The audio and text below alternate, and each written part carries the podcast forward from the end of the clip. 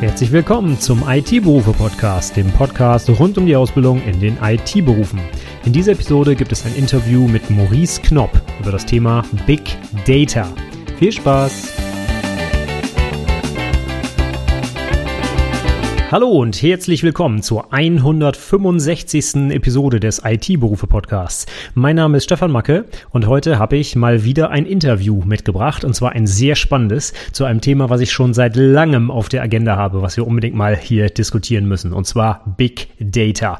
Das ist was, was sicherlich für alle IT-Berufe relevant ist und gerade für den neu aufgelegten Fachinformatiker für Daten- und Prozessanalyse. Da ist es sicherlich besonders interessant, aber auch für alle anderen IT-Berufe Berufe ist sicherlich Big Data heutzutage ein Thema, ja, das sowohl in der Prüfung mal dran kam, als auch sicherlich in der Praxis äh, immer wieder oder immer relevanter wird in vielen Unternehmen, glaube ich. Von daher, schönes Thema heute und wir haben uns da sehr intensiv drüber unterhalten und ich habe mit Maurice einen tollen Gesprächspartner gefunden, der auch schon seit mehreren Jahren in dem Bereich arbeitet und nicht nur so ein bisschen oberflächlich was erzählt, sondern auch über die Praxis, wie man da vorgehen kann und ja, was es für Probleme gibt, welche Tools man einsetzt, etc.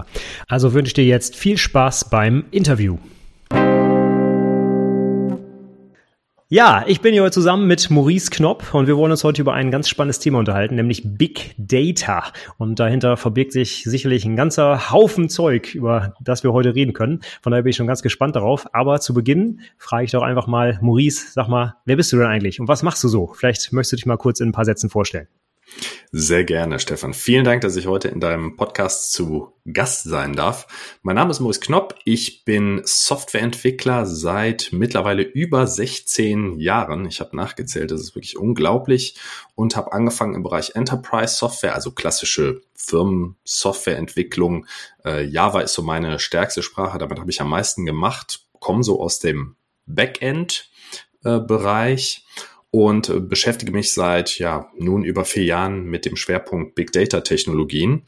Ich ähm, habe Informatik studiert, den Bachelor äh, von 2004 bis 2007 und den Master von 2008 bis 2010 in Medieninformatik und Wirtschaftsinformatik ähm, ja, und bin seitdem beruflich tätig. Ich bin Freiberufler, das heißt, ich arbeite für äh, unterschiedliche Unternehmen, auch in unterschiedlichen Funktionen und an unterschiedlichen Technologien.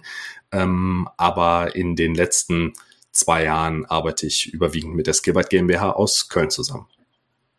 Okay, normalerweise stelle ich immer die Frage, was ist denn so deine Programmiersprache für den Alltag? Aber das hast du, glaube ich, jetzt gerade schon mitbearbeitet. Also äh, Java ist das, wo du dich so täglich mit herumschlägst. Genau, also sowohl im Big Data Umfeld als auch in der Enterprise Software Entwicklung, das mache ich immer noch, ähm, komme ich zumindest um Java nicht mehr drumherum, wobei im ähm, Big Data Umfeld sehr, sehr oft äh, Python verwendet wird.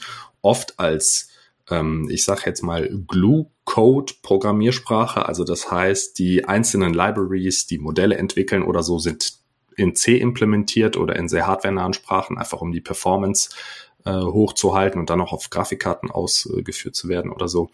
Aber die, die Zwischenschritte werden dann eben mit Python umgesetzt. Also die einzelnen Libraries werden in ein Python-Programm eingebunden und äh, man orchestriert sozusagen vorhandene Libraries, die es schon gibt. Ja, das kann man wahrscheinlich mit Python sehr gut machen. Ist ja so schöne einfache Sprache zum Einstieg wahrscheinlich, weniger, wenig Syntax-Overhead, sag ich mal. Äh, wenn du das mal so vergleichst, Java, Python, C oder andere Sachen, was ist denn dann deine Lieblingsprogrammiersprache? Kannst du das sagen?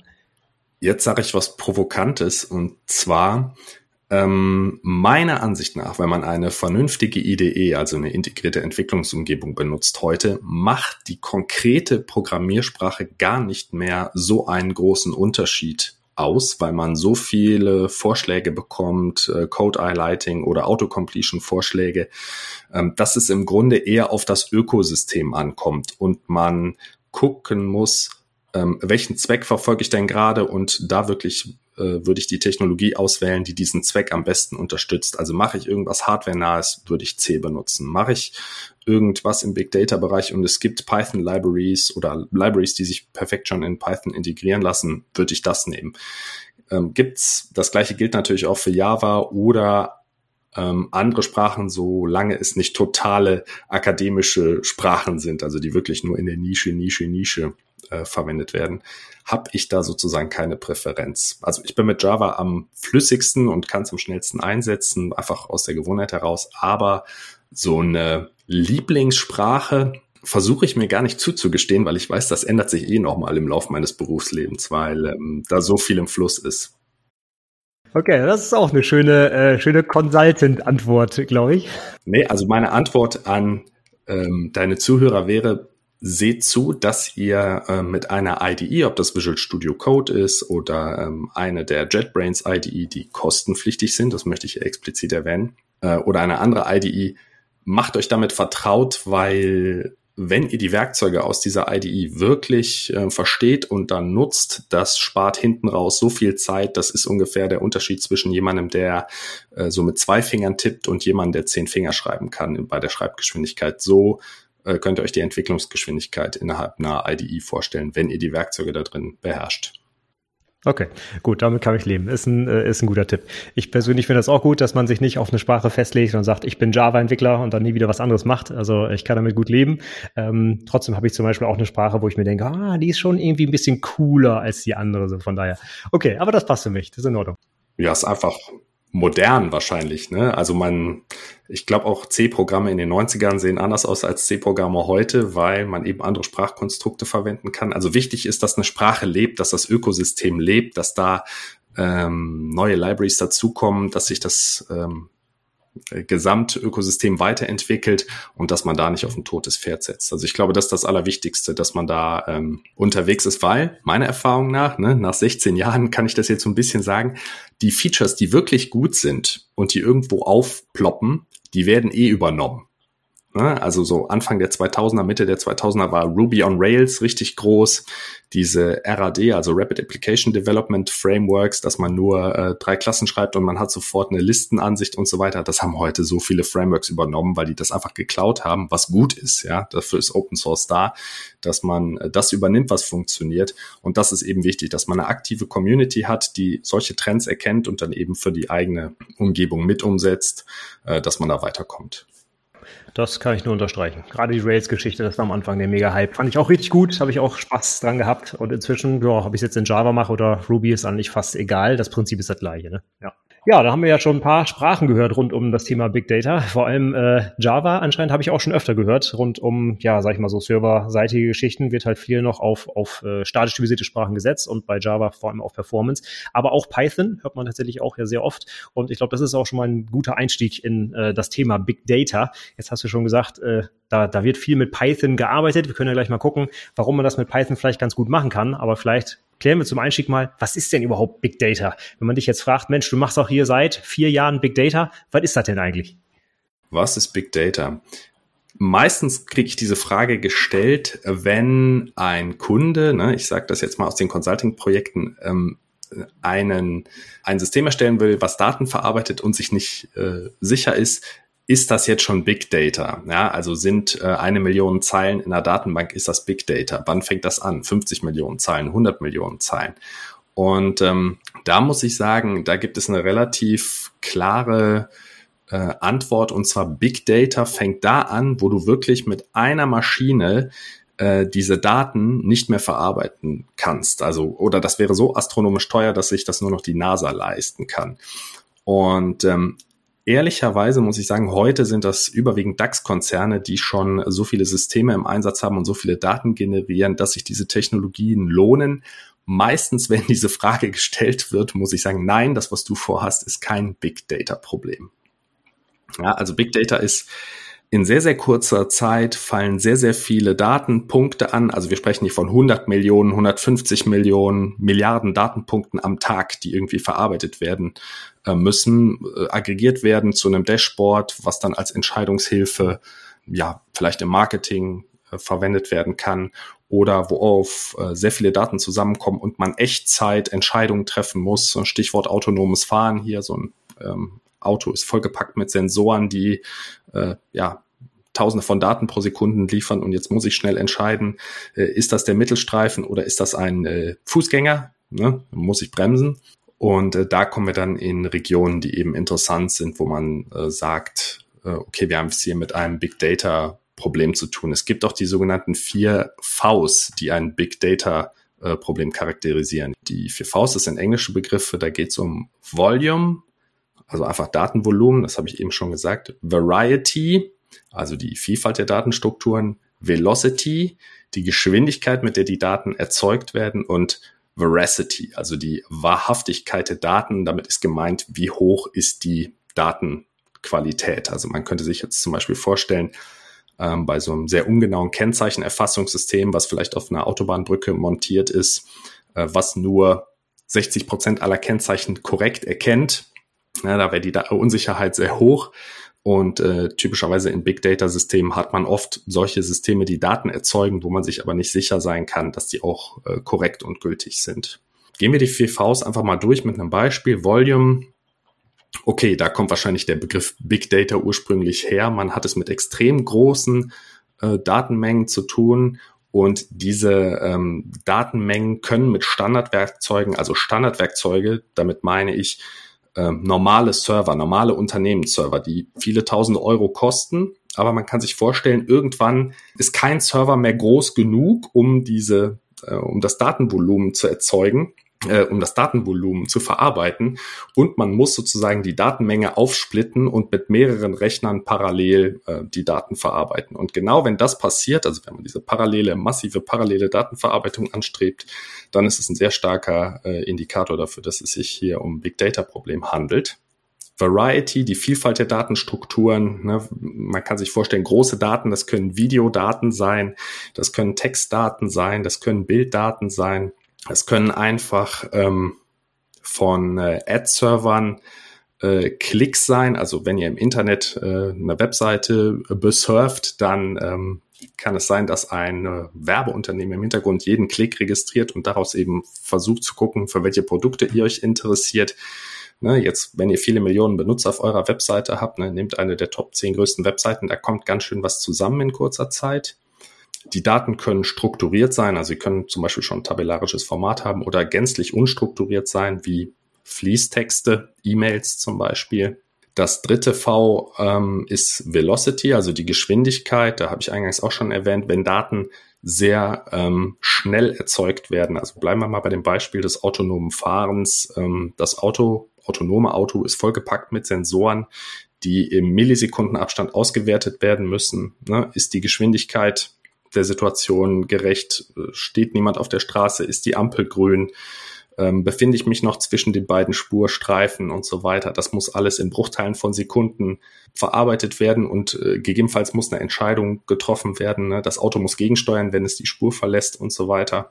Und ähm, ja, für Veracity oder Wahrhaftigkeit habe ich schon ein Beispiel gegeben, eben mit der Kennzeichenerkennung.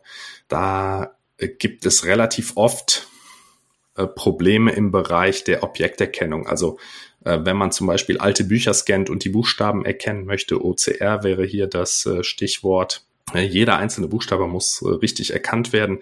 Und ob das eine Null ist oder ob das ein O ist, das ist, gegebenenfalls kann das der Computer nicht genau auseinanderhalten. Und dann ja, gibt es noch alle möglichen Nicklichkeiten, wenn man mehrere Datentöpfe zusammen integriert. Das ist übrigens sehr oft bei Big Data Projekten der Fall dass äh, die Daten einfach inkonsistent sind, dass die einen Daten äh, äh, sind in der Zeitzone Berlin äh, aufgenommen, die anderen haben die Zeitzone UTC oder wieder andere Zeitzonen. Umlaute gibt es nur in deutschen Texten. Teilweise fehlen Daten. Daten sind doppelt vorhanden. Es gibt ungültige Daten, also ähm, irgendein Eintrag mit einem äh, negativen Datum zum Beispiel. Ja, das kann alles vorkommen und das muss man irgendwie oder da muss man Programme für schreiben, die eben diese Daten normalisieren und damit umgehen lernen. Okay, ich hatte äh, bei der Vorbereitung aufgeschrieben, äh, sag doch mal was zu den drei Vs, es sind schon vier. Ganz spannend, weil äh, in der IHK-Prüfung in der letzten, wo was gefragt wurde dazu, waren es tatsächlich noch drei. Und was da fehlte, war tatsächlich dieses Veracity. Und das finde ich eigentlich sehr interessant. In Kundenprojekten kann ich dir sagen, das ist ein Riesenthema mangelnde Datenqualität oder unzureichende Datenqualität. Äh, da wird sehr, sehr viel Gehirnschmalz rein investiert, wie man diese äh, Datenqualität da erhöhen kann. Ja. Das kann ich mir vorstellen, weil das wahrscheinlich auch das Schwierigste ist, wo ich einfach nicht, keine Ahnung, drei Server daneben stellen kann, dann schwupp ist es besser, wie zum Beispiel bei Velocity oder sonst wo, sondern da muss man ja wirklich äh, die Daten an sich irgendwie, ja, keine Ahnung, Qualität sichern, da muss vielleicht wirklich ein Mensch drauf gucken, irgendwas bewerten oder sowas, vielleicht mit KI oder ich weiß nicht was. Du musst semantisch verstehen, was das bedeutet. Also du hast ein Datenfeld, das heißt VKXT3. So. Und jetzt findet die Person, die weiß, was damals äh, dort angelegt wurde. Also die Daten können total wichtig sein ne? oder ein ganz äh, wichtiges Kriterium darstellen für diesen Datensatz, aber du weißt es nicht. Also du bist richtig äh, Informationsarchäologe und versuchst halt äh, diese ganzen Informationen wieder zusammenzutragen, um überhaupt äh, da ein Mapping hinzubekommen. Ja. Ist das denn, wenn wir schon bei dem Thema sind, dann in der Praxis, wenn das viele Kunden ähm, als, als Problem sehen, gibt es denn da quasi fertige Lösungen oder ist das dann wirklich Handarbeit noch für Menschen, die sich dann was angucken müssen? Nein, da gibt es fertige Lösungen. Für Standard Probleme, die überall auftreten, gibt es fertige Lösungen, also Module, wenn du zwei ähm, Datensätze zum Beispiel synchronisieren möchtest, dass man die Zeitzone normalisiert, dass man Umlaute umrechnet, dass man ganz oft, ähm, dass man Benutzernamen äh, to lowercase schreibt, damit man sie vergleichen kann. Ne? Sonst hast du einmal den hast du gegebenenfalls doppelte Daten, weil der User-Account einmal mit großen Buchstaben, einmal mit kleinen Buchstaben angelegt wird äh, und dann gegebenenfalls doppelt gezählt wird. Ne? Ähm, solche Normalisierungen, da gibt es Standardprodukte für. Wobei ich auch sagen muss, in der Vergangenheit, also ich sag mal bis ungefähr 2019, gab es viele Standalone-Software-Produkte, die das gemacht haben. Also verschiedene Data Warehousing-Lösungen oder auch ähm, auf der Apache Hadoop-Plattform, da kann ich gleich noch was zu sagen, äh, gibt es viele Komponenten, die das machen. Seit 2019 etwa beobachte ich bei meinen Kunden verstärkt, dass alles in die Cloud bewegt wird. Also man installiert keine Tools mehr on-premise beziehungsweise im eigenen Rechenzentrum, sondern man bemüht sich erstmal um rechtliche Klärung, darf ich die Daten in der Cloud verarbeiten und wenn das der Fall ist, also wenn es sich nicht um extrem äh, sensible Versicherungsdaten, Gesundheitsdaten handelt, um, oder gar geheime Daten, dann ist meistens eine Cloud-Verarbeitung äh, mit entsprechenden Verträgen der europäischen Anbieter möglich und dann werden nur noch ähm, Cloud-Werkzeuge verwendet dafür. Okay, das ist auch ein interessanter Hinweis. Jetzt bin ich rein zufällig in der Krankenversicherung mit den super schützenswertesten Daten, die es gibt. Also du sagst, äh, auch wenn, wenn man es kann, sage ich mal, die meisten gehen in die Cloud, wahrscheinlich aus dem Grund, dass man es dort einfacher skalieren kann, vermutlich, oder was ist da der, der ausschlaggebende Grund? Ja, wir haben ja eben über die vier Vs gesprochen, ne? und wenn man die mal so sich nochmal ähm, vor Augen führt, also Volume, Variety, Velocity, Veracity, dann schreit ja alles nach Cloud. Also unbegrenztes Volumen habe ich in der Cloud äh, Variety, also die Vielfalt der Datenstrukturen. In der Cloud habe ich sowohl NoSQL-Datenbanken als auch klassische SQL-Datenbanken und verschiedene andere Data Stores kann ich damit abdecken. Velocity, Geschwindigkeit können viele Kunden nicht abschätzen, was da in Zukunft kommt, aber auch da bin ich in der Cloud. Äh, wenn das jetzt nicht super real-time äh, ist, ne, wie zum Beispiel in dem selbstfahrenden Auto, da müsste die Verarbeitung natürlich lokal äh, erfolgen bin ich da auch gut gerüstet und Veracity, also die Datenunsicherheit, die ja hat keinen macht keinen Unterschied, ob man das im eigenen Rechenzentrum verarbeitet oder in der Cloud. Aber generell passt die Cloud oder die Cloud-Infrastruktur einfach perfekt zu diesem Big Data-Problem. Massiv paralleles Rechnen auf parallelen Ressourcen, die, ähm, du kannst dir vorstellen, du, wenn du einen großen Datenschatz hast und du möchtest heute eine Auswertung machen, dann fährst du in der Cloud 100 Rechner hoch, die diese Auswertung machen, dann bist du mit der Auswertung fertig, dann fährst du die alle wieder runter, hast innerhalb von wenigen Minuten die Auswertung gemacht und äh, bezahlst eben nur diesen riesen Fuhrpark für wenige Minuten und sonst ähm, kann der quasi wieder schlafen. Und äh, im eigenen Rechenzentrum müsstest du die ganze Power äh, selber vorhalten. Also das oder Big Data Probleme, wenn die Daten in der Cloud verarbeitet werden dürfen, eignen sich einfach perfekt dafür. Und das haben auch alle großen äh, Cloud Provider, also Amazon, äh, Microsoft mit der Azure Cloud und äh, Google mit GCP äh, erkannt. Gar keine Frage. Es gibt so die beiden Themen Cloud und Big Data. Gut, die gibt es jetzt schon ein paar Jahre, aber äh, gefühlt noch nicht ganz so lange. Ich bin ja auch schon ein paar äh, Jahre länger dabei. Würdest du jetzt sagen, dass die, die Cloud die, oder die Möglichkeiten, die wir dadurch haben, jetzt auch Big Data so ein bisschen vorangetrieben haben, dass dadurch vieles erst möglich war? Auf jeden Fall. Die Einstiegshürde ist deutlich geringer. Du musst dir vorstellen, früher, ähm, also viele Kunden haben, das ist eine bekannte äh, Plattform, die Hadoop-Plattform, äh, eingesetzt, äh, als Open Source gestartet von einem Mitarbeiter, der äh, bei Google gearbeitet hat.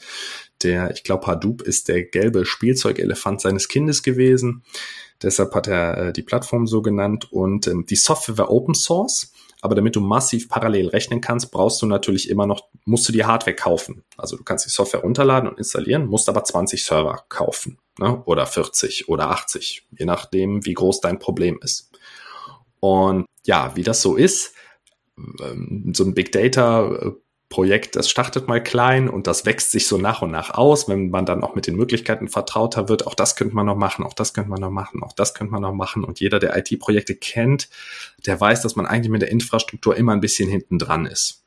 Und da die Software aber kostenlos war, war das kein Problem. Plus äh, waren die rechtlichen Rahmenbedingungen oft nicht geklärt. Das heißt, man musste es in dem eigenen Rechenzentrum äh, verarbeiten. Aber dann ist ähm, Ende 2018 oder Anfang 2019, da bin ich nicht ganz sicher, wurde ähm, Hortonworks, das ist die Firma von Hadoop, also der, es gibt ja oft diese Open Source Software und dann einen kommerziellen Support zu der äh, Open Source Software. Die wurde von äh, Hortonworks für die Hadoop-Plattform angeboten, wurde von Cloudera, einem kommerziellen äh, Ableger sozusagen, gekauft. Oh, und damit wurde diese Open Source Variante, die wird zwar noch weiterentwickelt, aber deutlich äh, langsamer. Plus, wenn du das jetzt betreiben möchtest und die aktuellen Updates verwenden möchtest, werden hohe Lizenzkosten pro Node fällig. Das heißt, die Strategie von Cloudera ist, sich um die Top 100 Kunden dieser Plattform zu kümmern, die eben die Daten nicht in die Cloud laden können, weil sie wahrscheinlich rechtlichen Beschränkungen unterliegen, also dem Banking-Bereich oder der Versicherungsbereich. Und alle anderen zahlen entweder diese hohen Lizenzkosten, also sind vierstellige Lizenzkosten pro Maschine, was natürlich dieses parallele Rechnen ein bisschen äh, ungünstig macht in dem Fall. Und auf der anderen Seite hast du halt die Cloud-Infrastruktur, wo du ja pro Minute bezahlen kannst und es auch äh, sehr, sehr günstig ist. Also dieser Kauf oder diese Strategie von Cloudera äh, für die Hadoop-Plattform oder für die neue Hadoop-Plattform ähm, Lizenzgebühren zu verlangen, hat halt diesen Schwung Richtung Cloud nochmal ähm, deutlich verstärkt. Okay, jetzt haben wir schon die ganze Zeit äh, gesprochen, was Big Data eigentlich alles so ist, was man äh, da so, was da für Daten anfällen, was die Probleme dabei sind. Aber für wen ist das jetzt eigentlich was? Du hast schon gesagt, so die Top-DAX-Konzerne machen das. Ist das nur was für große Riesenunternehmen oder wann fange ich mit Big Data an oder was ist meine, mein Anlass?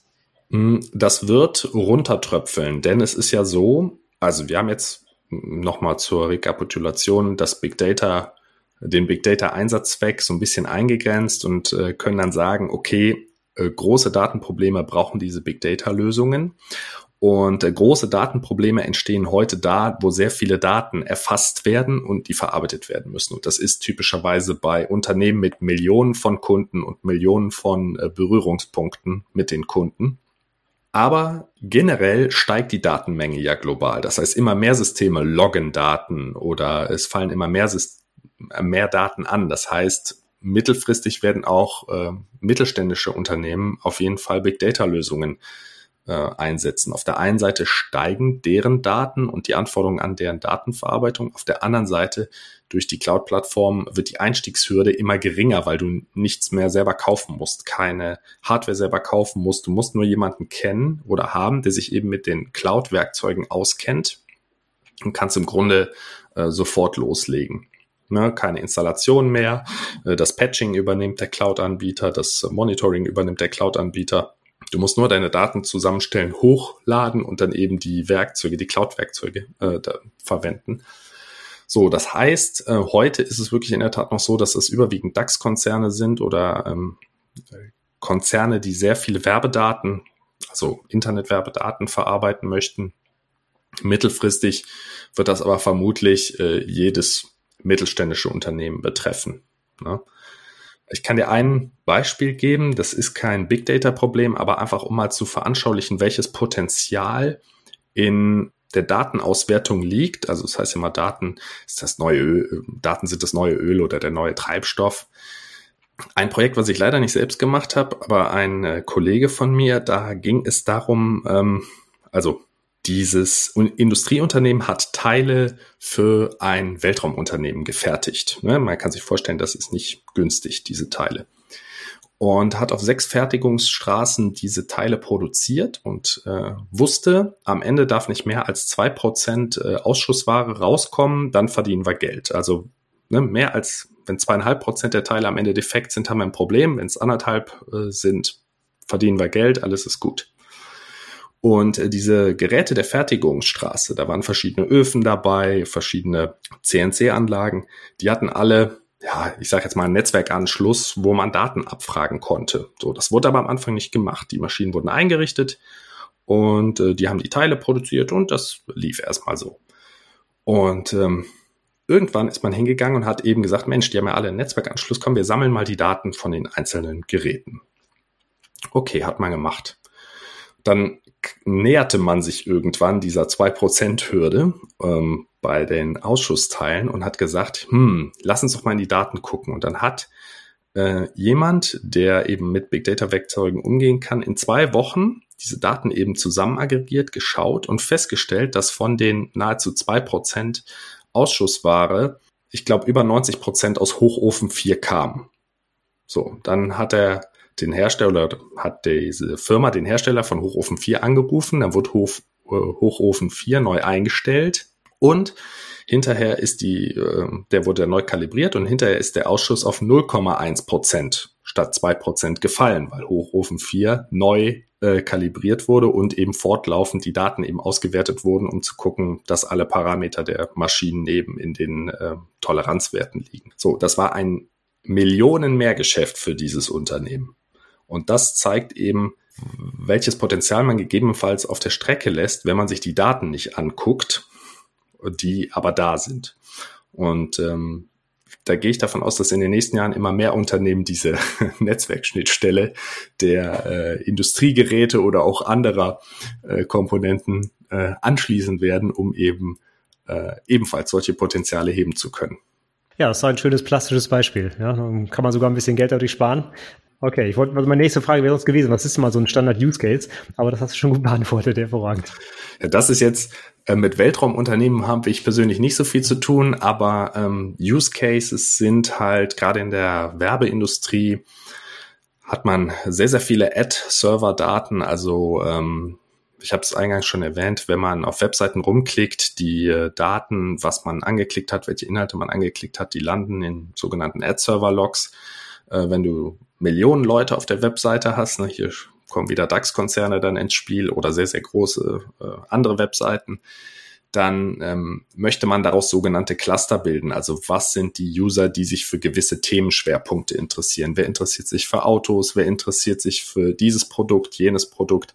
So, und diese Aggregation, das ist auch ein klassisches ähm, Big Data Problem und äh, das funktioniert. Also kann ich nur sagen.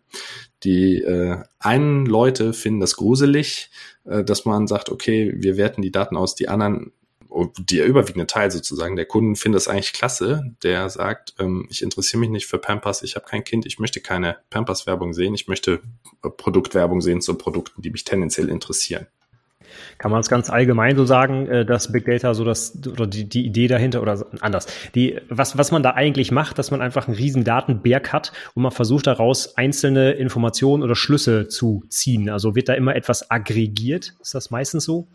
Ja, da muss man ein bisschen differenzieren zwischen dem, das Big Data Feld umfasst zwei Disziplinen. Ja, das eine ist das Data Engineering und das andere ist das Feld äh, Data Science. Und was du jetzt angesprochen hast, ist das Thema Data Engineering oder wo, worüber wir überwiegend gesprochen haben. Das heißt, äh, heterogene Datentöpfe zusammenfassen, Verarbeitungsschritte planen, äh, aus unterschiedlichen Datensilos einen großen sogenannten Data Lake zu machen, in dem dann alle Daten normiert vorliegen und man eben daraus dann äh, weitere Analysen machen kann. Also wirkliches Software Engineering mit Daten wird man als äh, Data Engineering bezeichnen. Das Stichwort hier ist ETL, Extraction, Extraction Transformation Load. Also man extrahiert die Daten irgendwoher, transformiert sie in das gewünschte Zielformat und lädt sie dann ein, also zum Beispiel in Tabellenform.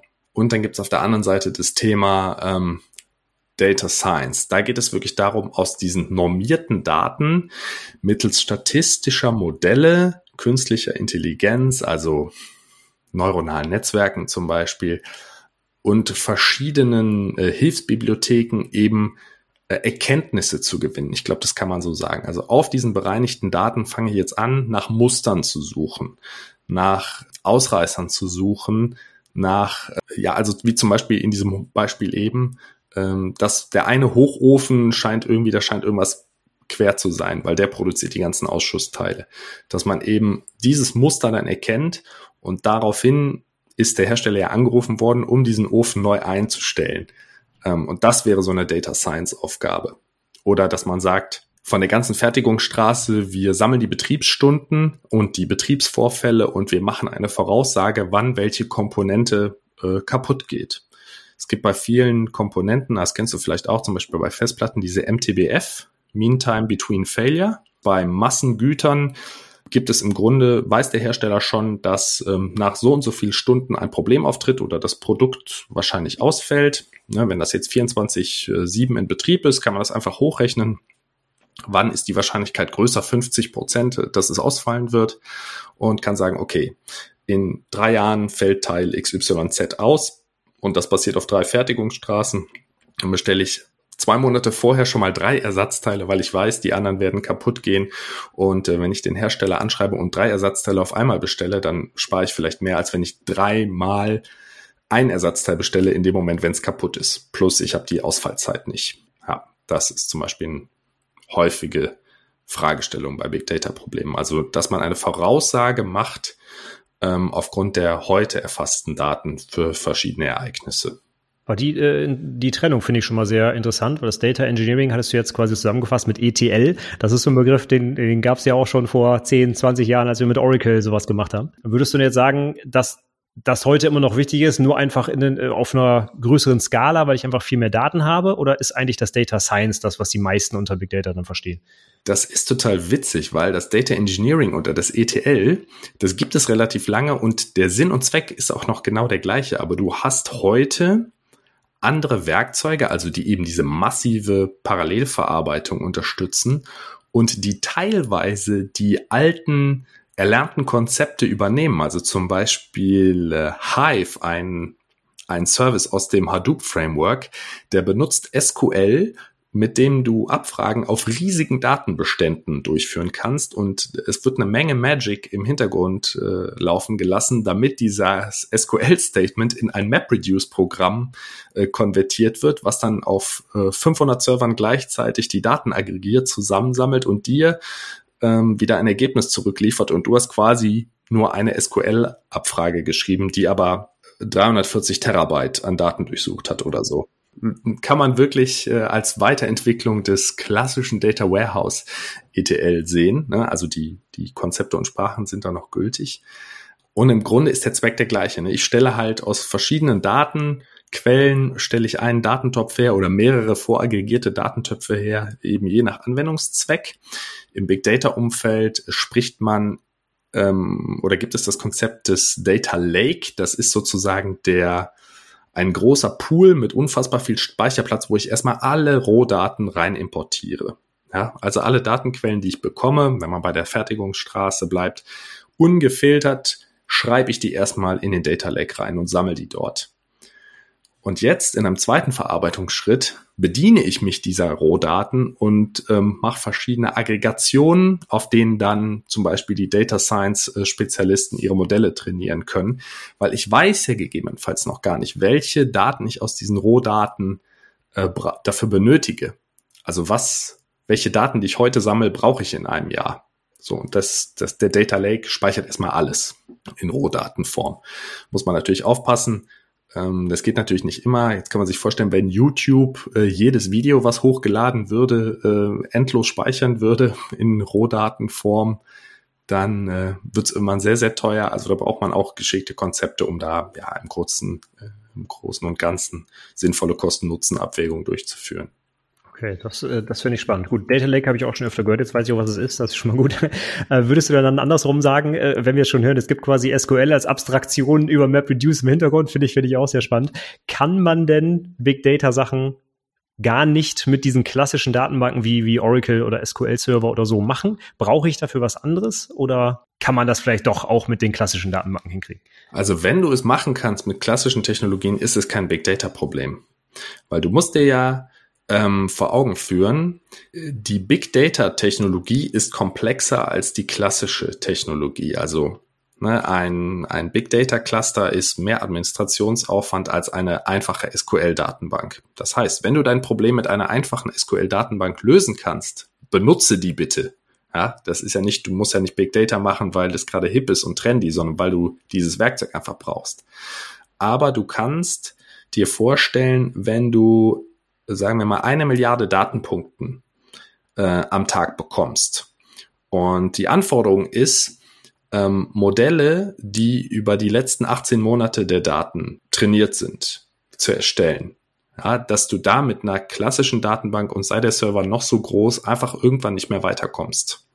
Und das musst du irgendwie aufteilen. Und dann kommen eben die Big Data Werkzeuge zum Tragen, die einfach sagen, okay, mache ich mit 1000 Maschinen parallel wird es noch größer, mache ich es mit 10.000 äh, Maschinen parallel.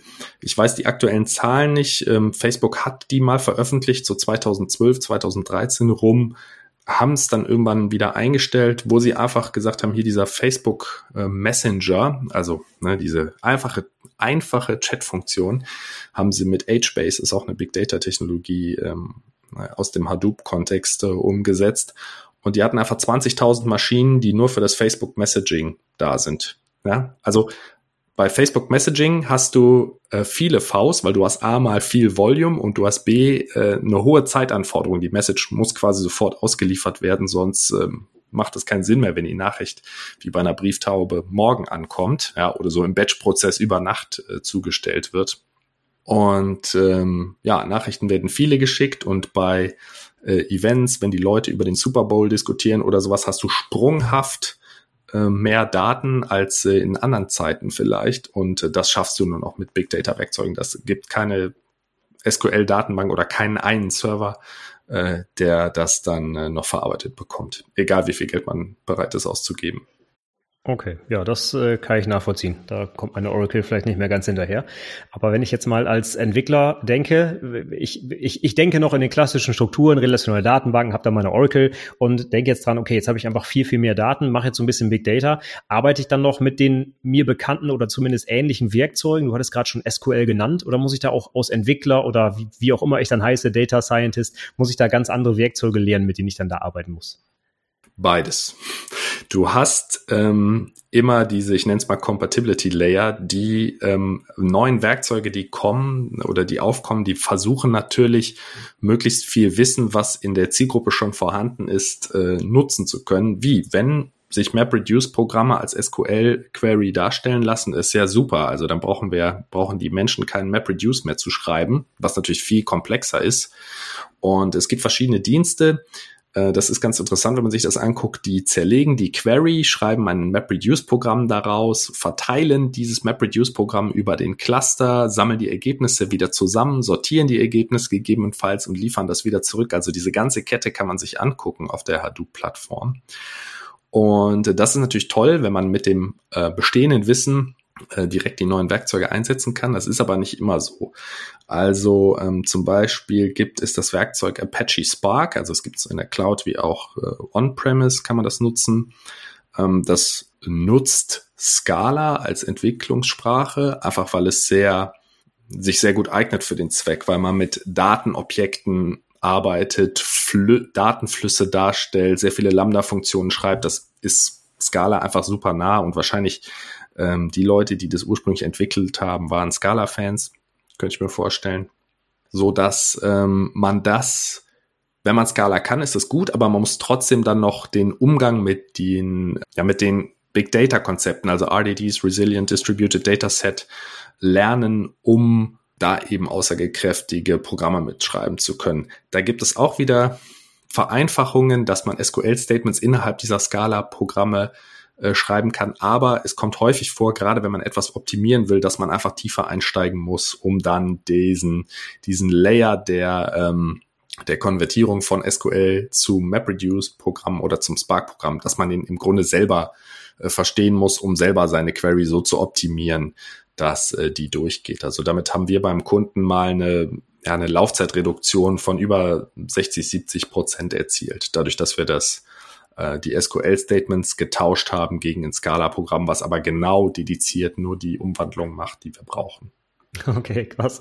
Ja, das vergleiche ich jetzt mal so ein bisschen auch auf einer klassischen Oracle kann ich ja, wenn ich mich nicht auskenne, keine Ahnung, mach, mach ein falsches Select oder frage eine Spalte ab, wo kein Index drauf ist, mache ich so einen Full-Table-Scan und leg die Datenbank lahm. Das kann mir auch passieren, auch wenn ich SQL beherrsche quasi. Das ist dann wahrscheinlich hier vergleichbar. Ich muss halt die Tools einmal lernen und vor allem, ganz wichtig wahrscheinlich auch vor allem die Konzepte dahinter verstehen, sonst kann ich es ja nicht richtig anwenden. Ja? Also du kannst zum Beispiel in dem äh Hive, so heißt die, die Library oder die, die, die Komponente, die die SQL äh, zu MapReduce Statements konvertiert, kannst du keine Inserts machen. Ja, weil du hast diese riesigen Daten und die sind ja eigentlich gar keine Tabelle, sondern aus dem SQL Statement wird eine Abfrage gebaut und Insert macht halt keinen Sinn, wo du hast keine Tabelle, also kannst du da nichts äh, anfügen. Es gibt, es gibt so ein paar Tricks, wie du es doch machen kannst, aber im Grunde alle ähm, Ergebnisse, die du von Hive zurückbekommst, schreibst du in eine neue Tabelle und überschreibst dann auch wieder die neue Tabelle, wenn du das machen möchtest. Und das je nach Datenmengen dauert dann eben auch so lange. Und du kannst aber ähm, geschickt über mehrere Nodes äh, die Daten auch im Arbeitsspeicher halten und dann werden die zusammengewürfelt und werden genau ähm, aufgeteilt auf den Gesamtarbeitsspeicher der einzelnen Knoten, der wird dann zusammengefasst. So. Und diese ganze Magic, die da im Hintergrund passiert, die nimmt dir normalerweise der Cluster ab. Und in der Cloud nimmt dir die Cloud-Umgebung das ab. Und da sind schon sehr viele Abstraktionsschichten im, im Spiel dazwischen, ja. Ja, viele Abstraktionsschichten, das äh, fand ich ein gutes Stichwort. Äh, das heißt, das Ding ist natürlich auch ein, ein komplexes Thema. Da kann man bestimmt nicht einfach mal eben so mit, mit anfangen, mit einsteigen. Was würdest du jetzt sagen, sind vielleicht so ein paar technische oder auch gerne organisatorische Herausforderungen, wenn ich mit Big Data anfangen möchte? Jetzt als Entwickler oder von der Unternehmensperspektive? Ja, machen wir, machen wir gerne als Entwickler oder allgemein als ITler. Könnte ja auch sein, wenn ich, wenn ich äh, Admin bin und ich habe eine Datenbank, da habe ich ja vielleicht auch ein bisschen was damit zu tun. Wie, wie kann ich in dieses Thema einsteigen oder beziehungsweise anders, was sind denn vielleicht häufige Probleme, wenn ich damit einsteigen möchte? Okay, aus der Entwicklungsperspektive sollte man jetzt generisch erstmal eine Affinität haben zu eher Backend-Entwicklung oder Daten, Entwicklung. Das heißt, es gibt viele Frontend-Entwickler, die auch gerne sehen, was sie implementieren. Ähm, wenn du Datenentwickler wirst oder Data Engineer, Data Scientist äh, wirst, dann wirst du dich sehr viel mit gedanklich mit Daten beschäftigen und am Ende purzelt ein Dashboard oder eine Visualisierung raus. Also ähm, muss sehr viel Abstraktionsvermögen mitbringen, sagen wir mal so. Und gerne knobeln. also äh, ja, das ist wirklich ähm, ein typisches Projekt. Ich gebe einfach mal einen Einblick für äh, die Zuhörer, die überlegen, vielleicht äh, sich mit Big Data näher zu beschäftigen oder auch äh, das beruflich verfolgen wollen, was super spannend ist. Am Anfang man, man ist quasi Sparringspartner mit dem Unternehmen oder mit äh, dem Kunden, weil man ja erstmal verstehen möchte, was möchtest du eigentlich lösen? Welche Fragestellung möchtest du lösen? Welche Daten hast du überhaupt? Welche Datenquellen hast du überhaupt? In welcher Güte liegen ähm, die Daten vor? Und ähm, dass man das sozusagen als Eingangsgröße nimmt und als Ausgangsgröße ist äh, das Wunschziel vom Kunden oder vom Unternehmen und dazwischen äh, alles, was dazwischen liegt, liegt eigentlich in den eigenen Händen. Also, dass man eben sich dann überlegt, wie bereite ich die Daten auf, wie äh, verarbeite ich die zeitnah, das ist immer ein großes Thema. Dann, wenn ich Data Scientist werden möchte, möchte ich mich gerne mit Statistik beschäftigen, mit Datendeutung, auch mit Visualisierung von Daten ist ein ganz, ganz wichtiges Thema, weil die eine Sache ist, Muster in den Daten zu finden, die du als äh, Wissenschaftler entdecken kannst. Und die andere Seite ist, äh, das dann eben grafisch so aufzubereiten, dass es auch Leute verstehen oder Entscheider verstehen, die sehr weitreichende Entscheidungen auf Basis dieser äh, Daten oder dieser Visualisierung treffen müssen und deshalb ähm, eine möglichst einfache Visualisierung äh, benötigen, weil sie das ja selber wieder als äh, Argumentationsgrundlage äh, brauchen, um ähm, ihre Vorgesetzten oder so zu überzeugen. Darf ich da mal kurz reinsteigen, äh, weil man, man hört ja öfter, oder ich habe das schon öfter gehört, äh, wir haben da was in so ein neuronales Netz gekippt, haben keine Ahnung, was passiert, am Ende kam was raus. Äh, ist das jetzt hier schon, oder geht das schon in die Richtung? Kann ich dann überhaupt als Mensch nachher noch nachvollziehen, was da rausgekommen ist? Oder ist das gar nicht mehr nachvollziehbar? Ja, das ist das Thema, ähm, das wäre Data Science. Also du benutzt in den allermeisten, ich sag dir mal, wie es in der Praxis gemacht wird. In den allermeisten Fällen hast du einen Strauß von äh, Bibliotheken oder ähm, Modellen, also ob das Random Forest ist oder K-Means oder ein, also ein ganzen Werkzeugkoffer voll. Und du guckst jetzt, äh, diese Modelle eignen sich alle für bestimmte Einsatzzwecke und du guckst im Grunde, äh, wie sehen da meine Daten aus? Könnte das funktionieren? Und dann versuchst du so ein bisschen das Modell mit den Daten zu füttern und im Grunde zu gucken, was da rauskommt. Und dann, ähm, und so wird es in der Praxis auch gemacht, einfach mit iterativ die einzelnen Parameter des Modells anzupassen. Na, muss ich hier sieben Prozent geben, muss ich hier zehn Prozent geben und dann guckst du, was rauskommt, guckst du, was rauskommt, guckst du, was rauskommt und bis das Ergebnis ungefähr dem entspricht, was du erwartest oder auch was du nicht erwartest. Was du jetzt sagst, okay, wir haben hier so ein neuronales Netz unter was reingekippt, ja, das passiert auch. Die Frage ist natürlich, ähm, was gibst du da rein? Hast du da äh, 10.000 Fotos von Hunden und Katzen und der, das Netzwerk soll hinterher unterscheiden, ist das ein Hund oder ist das eine Katze? Oder hast du irgendwelche anderen Eingangsgrößen, Trainingsdaten, die du da ähm, hinterlegst? Das ist für mich ehrlich gesagt auch die eigentliche Definition von künstlicher Intelligenz, dass du ein Programm erschaffst oder ein Modell erschaffst, wo du was hinterher nicht mehr, äh, wo du nicht mehr deterministisch sagen kannst, aha, der Computer hat so entschieden, weil if else Entscheidung ist so und so, sondern du trainierst ein Modell und du musst dich ein Stück weit auf das äh, Modell verlassen. Und das ist für mich die Definition von künstlicher Intelligenz, wenn man das jetzt weiter treibt dass man äh, das erste Mal im Grunde, man hat ein Programm oder ein Modell erschaffen und man kann hinterher nicht mehr sagen, okay, es hat jetzt die Entscheidung äh, getroffen, das ist ein Hund aufgrund von äh, Bild 67, sondern ähm, aufgrund aller eingeführten äh, Daten hat es jetzt so und so entschieden. Und diese Modelle werden erstellt, die Parameter werden erstellt, bis ungefähr die Ausgangsgrößen dem entsprechen, was man sich vorstellt. Ja, wenn ich das nochmal vergleiche mit deinem Beispiel mit dem Hochofen vorhin, vorhin da könnte ich ja äh, dann theoretisch am Ende wirklich noch nachzählen, wie viele kaputte Teile hinter dem Ofen rauskamen und dann quasi doch nachvollziehen und beweisen, dass es richtig funktioniert hat. Und äh, das ist ja gar nichts, was ich nicht mehr nachvollziehen kann. Es ist einfach nur die, die schiere Masse der Daten, dass mir das Programm das abnimmt. Aber ich könnte es theoretisch noch, ich könnte mich hinsetzen und es nachzählen und ich könnte es kontrollieren, ob es richtig ist. Ne?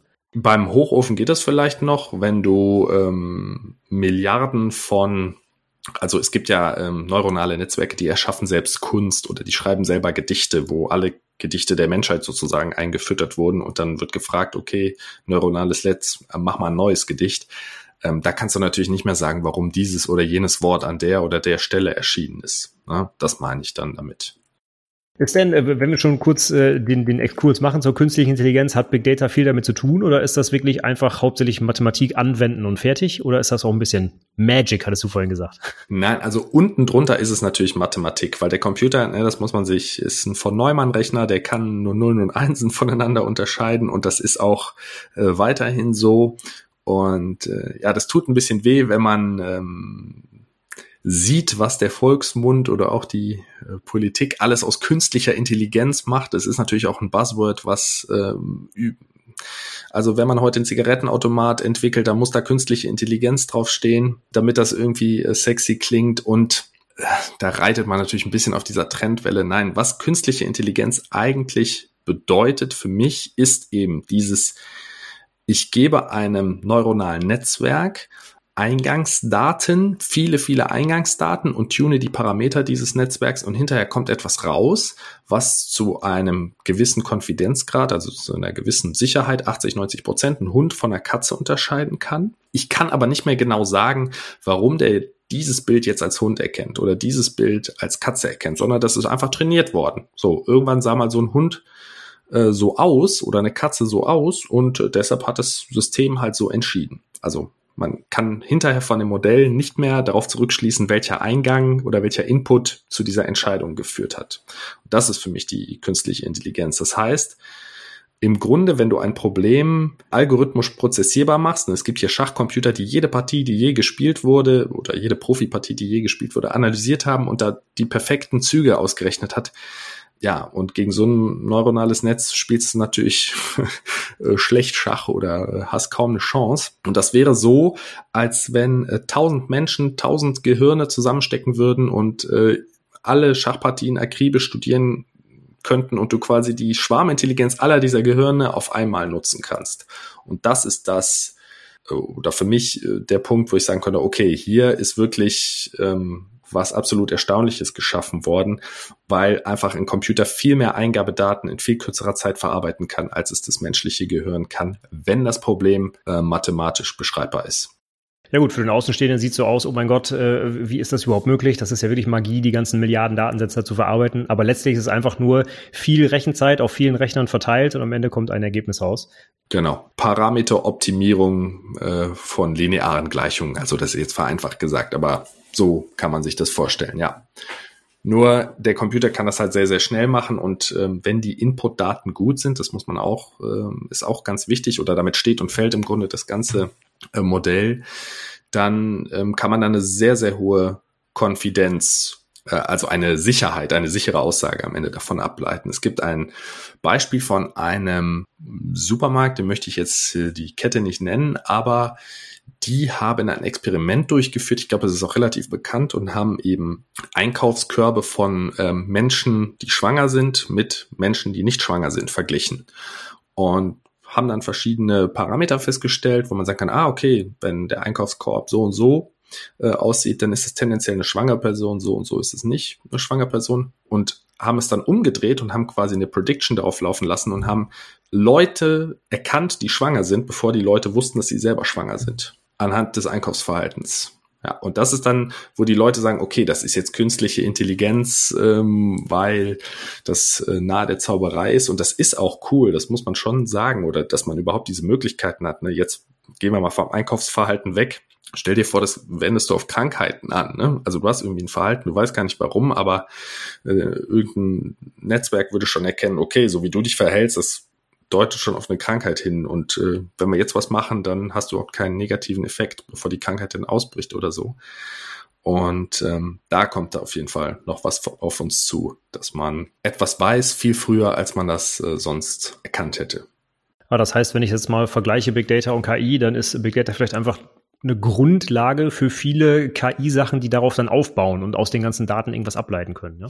Genau. Du musst also hohe Datenqualität, Trainingsdaten, äh, führen dann dazu, dass du gute Modelle bekommst, die ja eine hohe Aussagekraft haben. Und im Grunde ist dieses Training ne, der künstlichen Intelligenz sehr dem Training eines Menschen nachempfunden. Ne, wenn ich dir jetzt 100.000 Bilder von Hunden und Katzen zeige oder einem Baby, dann würde das ja auch lernen, Hunde und Katzen voneinander zu unterscheiden, eben mit menschlicher Intelligenz weil sich im Gehirn Strukturen entwickeln, die eben lernen, Hunden von Katzen anhand von verschiedenen Kriterien zu unterscheiden. Und nichts anderes äh, machen neuronale Netzwerke auch. Ja, das äh, grenzt es, das grenzt es gut ab. Äh, nicht, dass das immer zusammengeschmissen wird. Das finde ich gut. Ja, wo wir schon gerade bei Begriffsdefinitionen sind, äh, hast du rund um das Thema Big Data noch andere Begriffe, die häufig fallen, die man vielleicht kennen sollte. Ich habe schon mitgeschrieben, Data Lake zum Beispiel, Data Science finde ich auch gut. Ich habe hin und wieder mal gehört, Edge Computing, auch ganz fancy. Kannst du das vielleicht noch was sagen? Oder hast du noch andere Begriffe, die man so kennen sollte? Edge Computing hat einen Überschnitt mit Big Data, ist aber eigentlich, ist nochmal ein eigentlicher Bereich. Edge Computing heißt einfach, dass die Edge, an der die Daten anfallen, also der Hochofen selber sozusagen, ja, in der Stelle, wo die Daten anfallen, dass sie dort direkt verarbeitet werden. Also ähm, bleiben wir mal bei dem autonomen Fahren. Du könntest jetzt vorne in dem Auto eine Kamera drin haben und die Kamera liefert einfach stumpf das Kamerabild zum Bordcomputer. Ja, das wäre nicht Edge Computing. Oder die Kamera hat einen Chip, der das Kamerabild schon auswertet und feststellt, ich bin zwischen den äh, Fahrbahnlinien oder nicht und gibt nur diese Information an den Bordcomputer weiter. So, und dann wäre das ein Edge Computing Device, weil die Kamera schon eine gewisse Intelligenz besitzt, um, um nur die relevanten Daten für äh, die in der Kette dahinter befindlichen Komponenten weiterleitet. Ja, also, und da kann man sich jetzt ganz, ganz verschiedene Szenarien ausdenken. Also oftmals ist es so, dass, ähm, wenn das möglich ist, man Edge Computing dann einsetzt, wenn man ähm, die, die Daten, die zu der Zentrale sozusagen geschickt werden, reduzieren möchte um die nicht zu überfordern. Okay, so, so hatte ich es auch öfter gehört. Gerade diese, diese Millionen Sensoren, die Daten, die da rauskommen, die kann ich halt nicht mal eben eins zu eins in die Cloud schicken, sondern ich würde das halt vorher aggregieren und dann, jetzt ganz blöd gesagt, nur noch die Summe hinschicken zum Beispiel, damit ich halt nicht so oft ins Internet funken muss. Ja? Genau, ein ganz blödes Beispiel ist, äh, bei einer Sicherheitskamera, die nur das Bild aufnimmt, wenn ähm, sie Bewegung wahrnimmt. Also die eine Überwachungskamera ist gekoppelt mit einem Bewegungssensor. Wenn der Bewegungssensor nicht anschlägt, dann nimmt die Kamera kein Bild auf oder alle fünf Sekunden ein Standbild. Und wenn der Bewegungssensor anschlägt, dann äh, nimmt die Kamera fortlaufend auf, weil jetzt wird's interessant, jetzt äh, ist vielleicht ein Einbrecher in meinem Büro oder so. Äh, das muss ich jetzt aufzeichnen, aber ansonsten brauche ich das ja nicht äh, aufzeichnen. Ja, gut, haben wir das auch geklärt. Dann passt das doch. Dann würde ich jetzt vielleicht mal ein bisschen äh, in die Praxis schwenken. Hast du vielleicht mal so ein paar, ich weiß nicht, ob es Buzzwords sind, aber ein paar konkrete äh, Schlagworte. Womit beschäftigt man sich als Mensch, der mit Big Data arbeitet? Welche Tools, Plattformen, Programmiersprachen hat mir schon angesprochen? Was sind so die üblichen Werkzeuge, mit denen ich da hantiere? Kann man das allgemein sagen?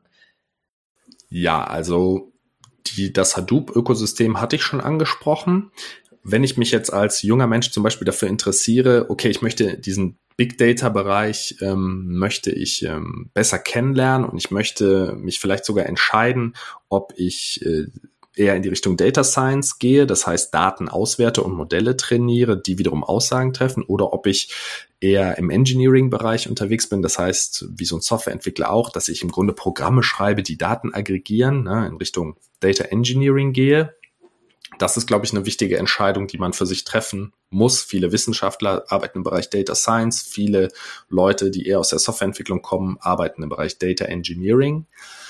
Ähm, Data Lake haben wir ja schon als Buzzword haben wir schon besprochen, ist sozusagen die zentrale, der zentrale Datensee, wo alle Rohdaten idealerweise eingekippt werden, woraus ich mich dann bedienen kann.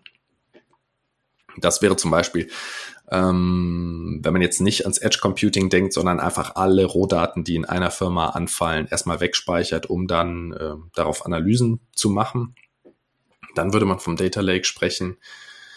Von der Hadoop-Plattform, ähm, da haben wir auch schon drüber gesprochen. Die Hadoop-Plattform ist halt ein Ökosystem mit verschiedenen Technologien, unter anderem Hive, um diese SQL-Abfragen auf großen Datenmengen durchzuführen. Dann gibt es noch ähm, Apache Spark, um äh, sehr performante Programme ähm, auf großen Datenmengen durchzuführen, schneller als ähm, das mit der Hive-Technologie möglich ist. Man muss aber allerdings auch mehr wissen.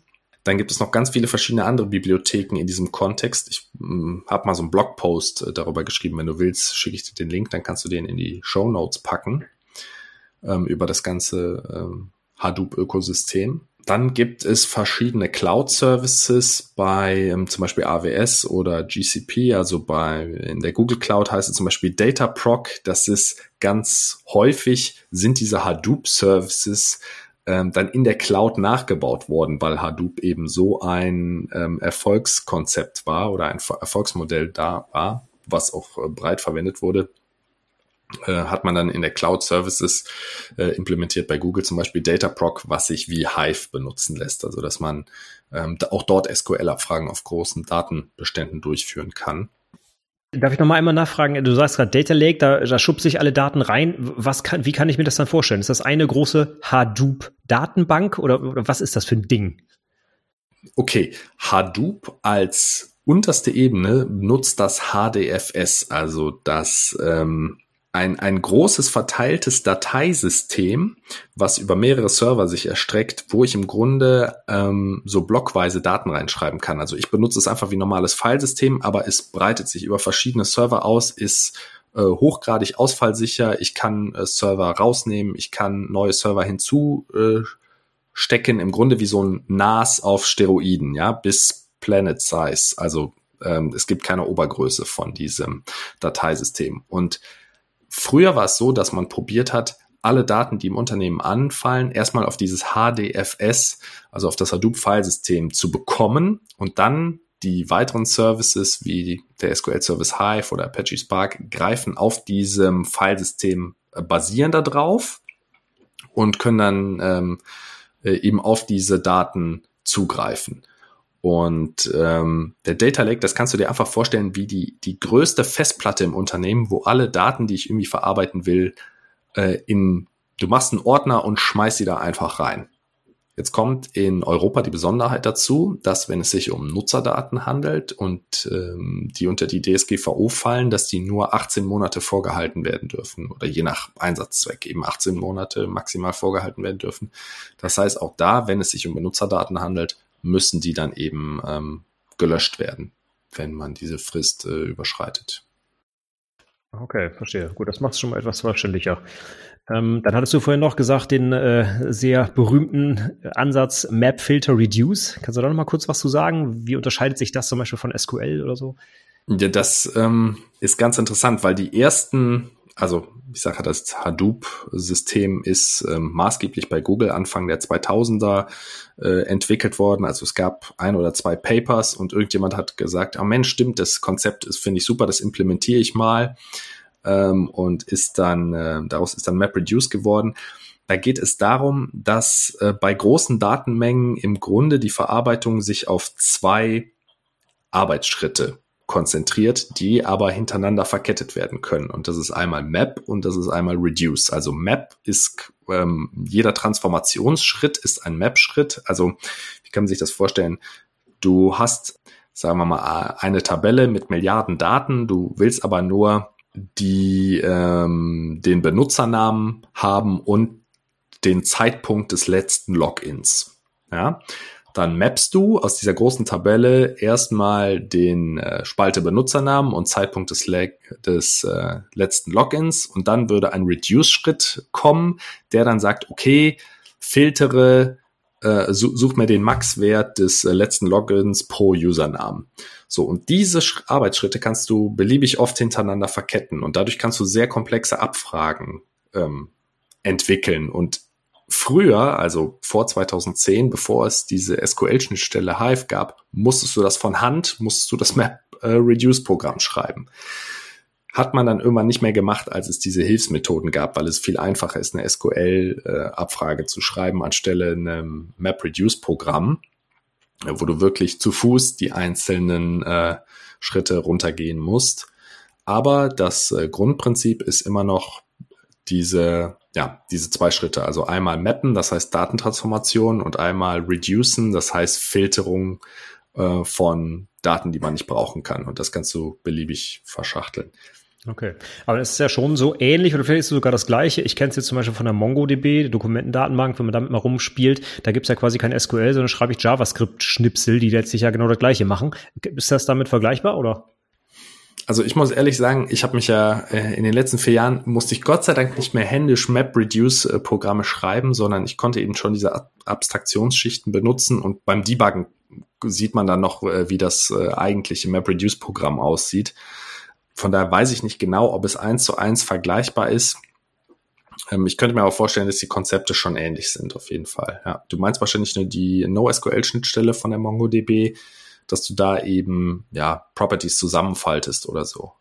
Ja, so würde MapReduce auch funktionieren. Aber das ist ein sehr komplexes wird ein sehr komplexes Programm und du musst auch sehr viel äh, berücksichtigen, wie viel Arbeitsspeicher hat der einzelne Knoten, dass ich den nicht überlade, dass äh, die Teilmenge geht auf den Knoten, die Teilmenge geht auf den Knoten. Also man hat so ein bisschen Boilerplate-Code drumherum, um ähm, das Programm eben ähm, ja zu entwickeln. Und deshalb hat Google irgendwann auch gesagt, nee, das muss besser gehen. Also die, am Anfang sind die MapReduce-Programme wirklich von Hand geschrieben worden und waren sehr fehleranfällig und man kann sich vorstellen, heute für 100 Millionen Datenpunkte klappt das, jetzt hast du irgendwann 250 Millionen, da musst du halt wieder an das Programm ran und äh, das irgendwie erweitern.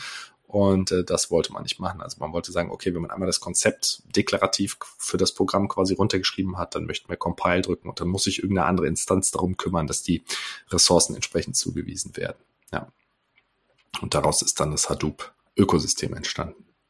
Okay, jetzt noch mal einmal zum Verständnis. Ich habe jetzt also Hadoop, Riesen-Filesystem. Okay, habe ich verstanden. Da sind jetzt einige Daten, die liegen, ich sage jetzt einfach mal pseudomäßig als Tabelle vor und andere sind irgendwie unstrukturierte Textdateien. Und jetzt gibt es Hive und ich kann ein SQL-Statement auf einmal gegen die Textdateien machen. Das wird ja wahrscheinlich nicht funktionieren. Fehlt da noch irgendwie ein Schritt oder? Da gibt es eine sogenannte virtuelle Tabelle. Also die Textdatei, ähm, da kannst du ein ähm, äh, kannst du ein Schema anlegen, in Anführungszeichen, und äh, die wird dann auch wie eine Tabelle behandelt, so dass du die äh, zusammen wirklich abfragen kannst. Ja. Meistens sind die Daten, die du äh, in den Data Lake packst, haben ein Standardformat, also zum Beispiel CSV. Und äh, wenn du das machst, hat ähm, das HDFS verschiedene Paketformate, ob das jetzt Paket ist oder ORC. Also ähm, die Daten werden schon so abgelegt, dass redundante Daten dann dedupliziert werden. Ähm, das heißt, das spart man im Grunde ein bisschen Speicherplatz. Doppelte Daten werden dann ausgefiltert und ähm, haben dann nur noch einen Pointer in dem Filesystem. Das ist ein relativ ausgefuchstes, äh, ausgefuchste Technologie, auch mit Java entwickelt, das Ganze. Aber da kann ich mir vorstellen, wenn ich jetzt irgendwie ganz andere Daten habe, die es noch gar nicht vorher gab, dann baue ich da so eine Art Interpreter für die Daten und dann kann Hadoop auch das verstehen. Kann man das so sagen, oder? Mm, du meinst jetzt ähm, für eine PDF-Datei zum Beispiel oder für ein Bild oder so? Ja, als Beispiel, genau. Irgendwas, was das Ding noch nicht von Haus aus versteht. Das kann ja durchaus mal sein. Hm, dann würdest du das nicht mit Hive, also dann würdest du die Daten darauf ablegen, ja, aber die liegen einfach ähm, wie in einem normalen Filesystem, also wie auf deiner Festplatte eben auch, liegen sie einfach vor und dann kommt es eben auf das Programm an, was letztlich diese Daten dann eben ähm, konsumiert. Mit Hive, also diesem SQL-Tool, könntest du dann nicht zum Beispiel auf Bilder zugreifen, ähm, sondern dann müsstest du eben ja, andere Libraries benutzen, die eben Bilddaten verarbeiten können oder da gewisse Features draus äh, extrahieren aus diesen Bilddaten. Ja. Also das Hadoop ist wirklich das Ökosystem. Das Filesystem ist HDFS, ja, so als unterste Stufe. Und dann gibt es verschiedene Services, die stapeln sich darauf, die verschiedene Funktionen übernehmen. Also dieser Blogpost, da ist so eine Grafik ganz am Anfang, äh, der verdeutlicht es eigentlich ganz gut. Okay, perfekt. Ja, packe ich auf jeden Fall in die Show Notes. Gut, dann äh, wir sind noch beim Oberpunkt Tools. Jetzt hatten wir schon ein paar Mal über Python gesprochen. Warum ist Python jetzt gerade bei Big Data so in aller Munde? Macht das irgendwas ganz besonders toll, warum man das gut hier einsetzen kann oder was ist da der Grund?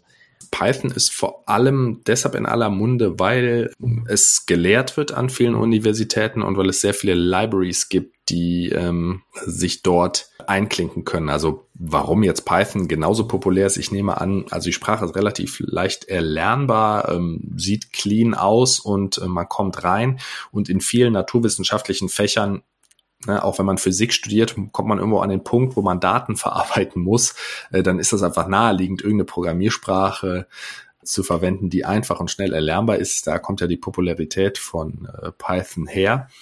Und ähm, das heißt, der Einstieg ist sehr leicht und das Ökosystem da drumherum hat sich, ähm, hat sich sehr stark entwickelt. Um nochmal bei dem Beispiel zu bleiben, wir haben ja eben über Spark gesprochen. Also du kannst Scala-Programme schreiben, um auf sehr großen Daten Operationen durchzuführen in Spark.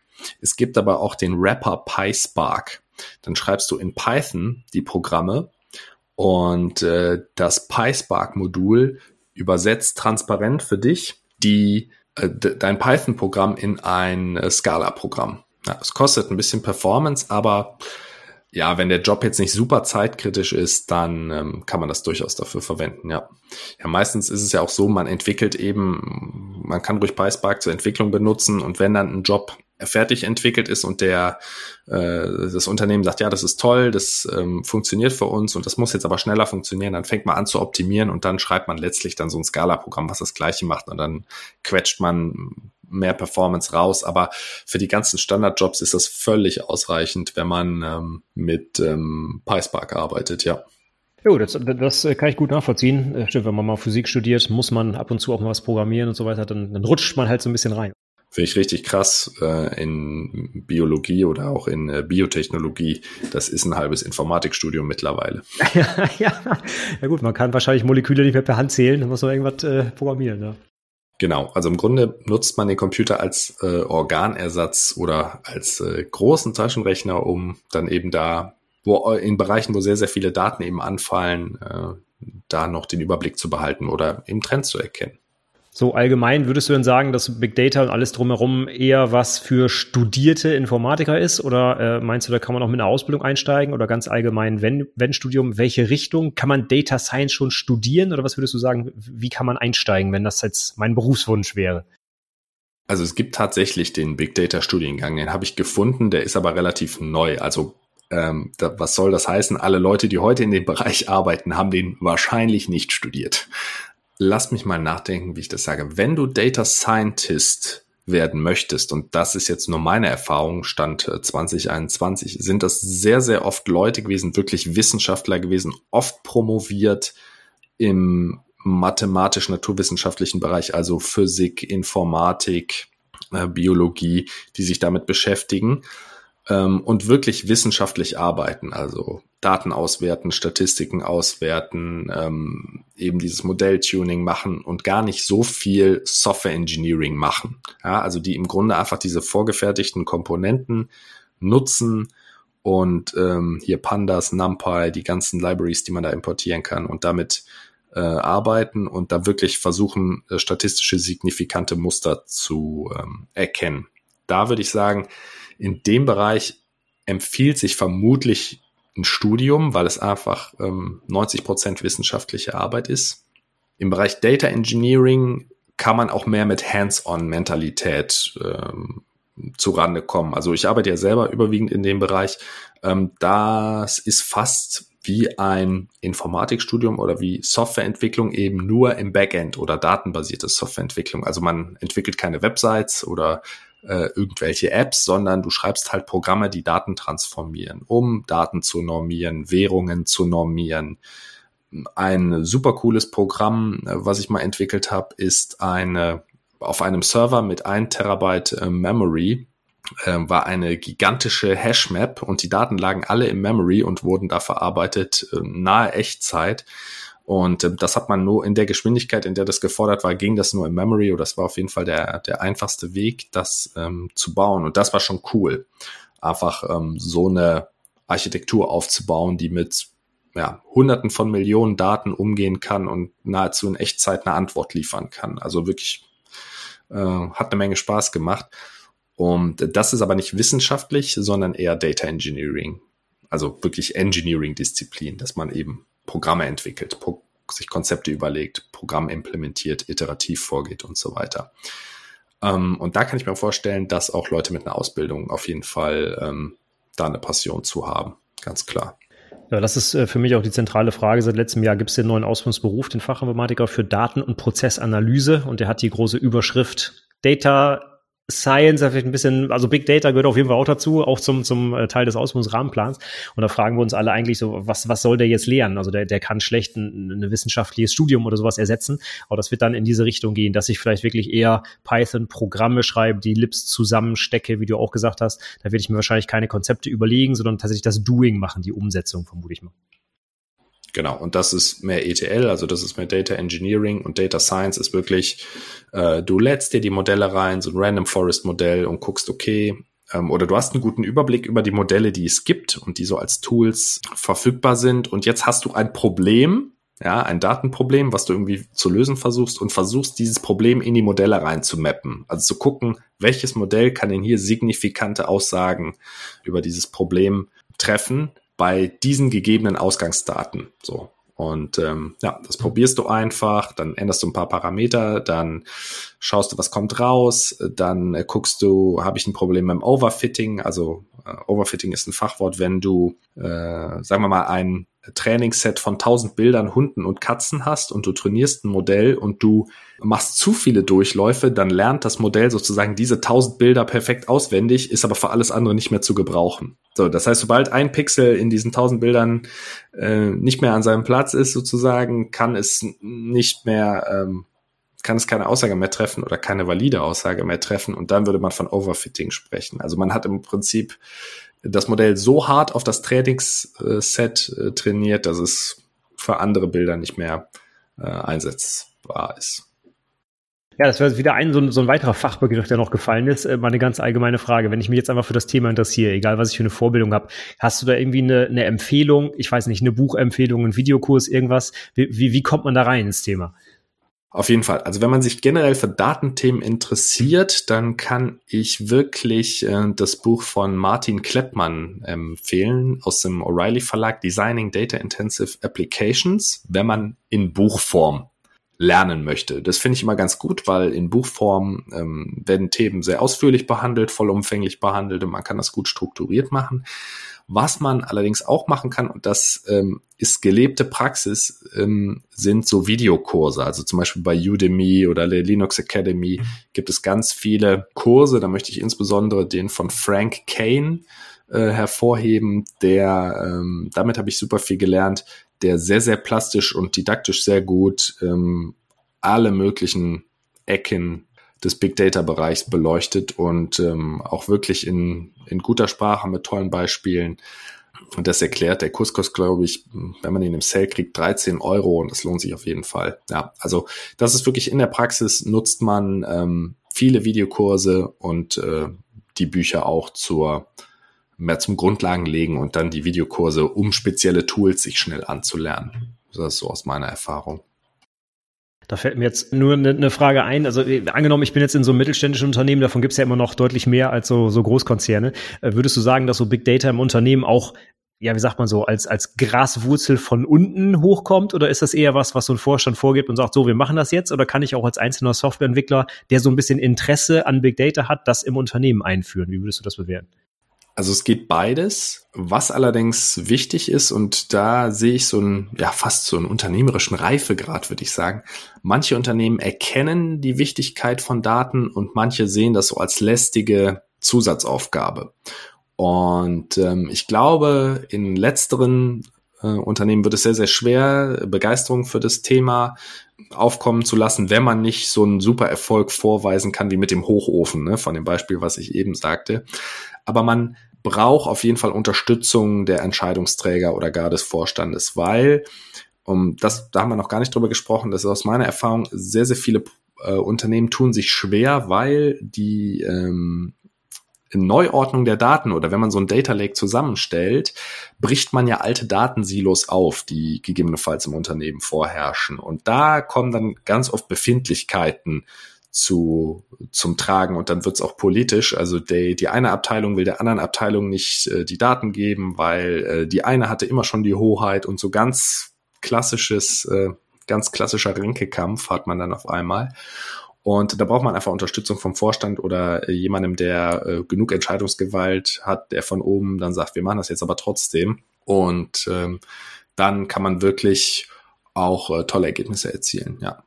Weil letztlich bei ganz, ganz vielen Arbeitsschritten im Unternehmen fallen Daten an. Die Daten kann man auswerten, da kann man was optimieren. Das bedeutet Veränderungen. Die Menschen tun sich manchmal etwas schwer mit Veränderungen, aber das wird die Veränderung nicht aufhalten. Also irgendwann werden alle verbesserte Fertigung haben und dann muss man dann eben nachziehen oder man verschwindet. Also ähm, im Grunde bedeutet eine Big Data Strategie für ein Unternehmen nur das Bekenntnis dazu, fortlaufend zu prüfen, was man macht und besser zu werden. Und das Bestreben daran, besser zu werden. Okay, also das, was wir eigentlich seit Jahren noch in der Softwareentwicklung machen, da wollen wir auch immer besser werden und Continuous XYZ äh, und jetzt übertragen wir das Ganze so ein bisschen auf die Daten und äh, schauen mit einer anderen Brille drauf. Ja? Genau, aber es fallen immer mehr Daten an. Also wie eben Geräte, die früher keine Daten gesendet haben oder keine verwertbaren Daten gesendet haben, tun das heute und dadurch werden Prozesse eben trackbar und quantifizierbar. Du siehst halt, der Durchlauf für irgendein Teil sind halt dreieinhalb Minuten. Und wenn ich das auf zweieinhalb Minuten gedrückt bekomme, dann ähm, kann ich direkt die Auswirkungen sehen. Oder ähm, auch ähm, was ich häufig sehe in Unternehmen, ist, dass denen dann erstmal bewusst wird, so, oh, wir haben die Daten, ja, ist ja super, dann haben wir aus Abteilung A haben wir die Daten und aus Abteilung B haben wir die Daten, wenn wir die übereinander legen, dann können wir ja eine ganz einfache Planung machen, weil sich das ja schon ergibt. Und auch diese ganze doppelte Datenhaltung ähm, wird dann reduziert und ähm, man hat eben auch die Möglichkeit, sogenannte Ad-Hoc-Abfragen zu machen, also gerade mit dieser SQL- ähm, Oberfläche kann ich halt sagen, Mensch, mir ist gestern der Gedanke gekommen, wenn wir die äh, Daten von Abteilung A mit den Daten von Abteilung B verknüpfen und das Abteilung C zur Verfügung stellen, dann wissen die ja schon, äh, wie die Verkaufszahlen ungefähr im nächsten Monat aussehen werden oder äh, welche Teile repariert werden müssen oder oder oder. Ja, und das ähm, leisten halt äh, diese Systeme dann, ja. Ja, natürlich äh, ein motivierendes Schlusswort, äh, dass ich vielleicht auch als Einzelner da einsteigen kann, vielleicht sogar einen konkreten Use Case finde, wo ich, wo ich wirklich ein bisschen für das Unternehmen Geld sparen kann oder irgendwas, um zu zeigen, Mensch, das ist eine coole Technologie, da können wir drauf aufsetzen. Äh, das finde ich, finde ich sehr cool. Haben wir rund um das Thema Big Data aus deiner Sicht noch irgendwas vergessen, was wir unbedingt noch ansprechen müssen? Oder haben wir alles durch soweit? Na, vielleicht, also äh, du hast ja hier den IT-Ausbildungspodcast, dass man einfach noch mal sagt, das ist ein super spannendes Feld. Die Ausbildung ist auf jeden Fall notwendig, um da Fuß zu fassen. Aber auch wenn man in dem Bereich arbeitet, ähm, muss man sich eben kontinuierlich weiterbilden, wie überall in der IT. Aber in dem Datenbereich passiert so viel. Ne? Ich habe jetzt gesagt, in den letzten zwei Jahren geht alles in die Cloud. Wir haben drei große Cloud-Provider, die alle äh, da stark nach vorne drängen und äh, sich mit ähm, ja, Anwendungsszenarien und Technologien überbieten wollen. Und ja, es entstehen da neue, neue Technologien, die Daten werden generell mehr, also es ist auf jeden Fall ein Wachstumsbereich. Äh, die Unternehmen erkennen immer mehr, dass äh, man die einzelnen äh, Daten aus den einzelnen Bereichen auswerten kann und äh, zusammenführen kann, um dann auch teilweise ganz neue äh, Geschäftsmodelle ähm, zu kreieren. Also wenn man sich mal vorstellt, ich glaube so, dass das älteste Big Data Problem, und das ist auf jeden Fall ein Big Data Problem, was äh, gelöst wurde durch Amazon, ist, dass Kunden, die Produkt A gekauft haben, kauften auch Produkt B, C, D. Ne? Das ist eine typische Recommendation Engine. Also da wird einfach nach Mustern geguckt in den Daten, äh, welche Warenkorb-Zusammenstellungen gab es und was könnte der Kunde jetzt auch äh, gebrauchen. Und ich weiß jetzt nicht, wie die Conversion Rate auf dieser Funktion ist, aber das äh, wird Amazon auf jeden Fall ordentlich und anderen Online-Stores auch ordentlich Zusatzumsatz äh, bescheren. Und äh, dieses Potenzial besteht halt für jedes Unternehmen, welches äh, Daten verarbeitet und Daten speichert und eben auswertet, ja.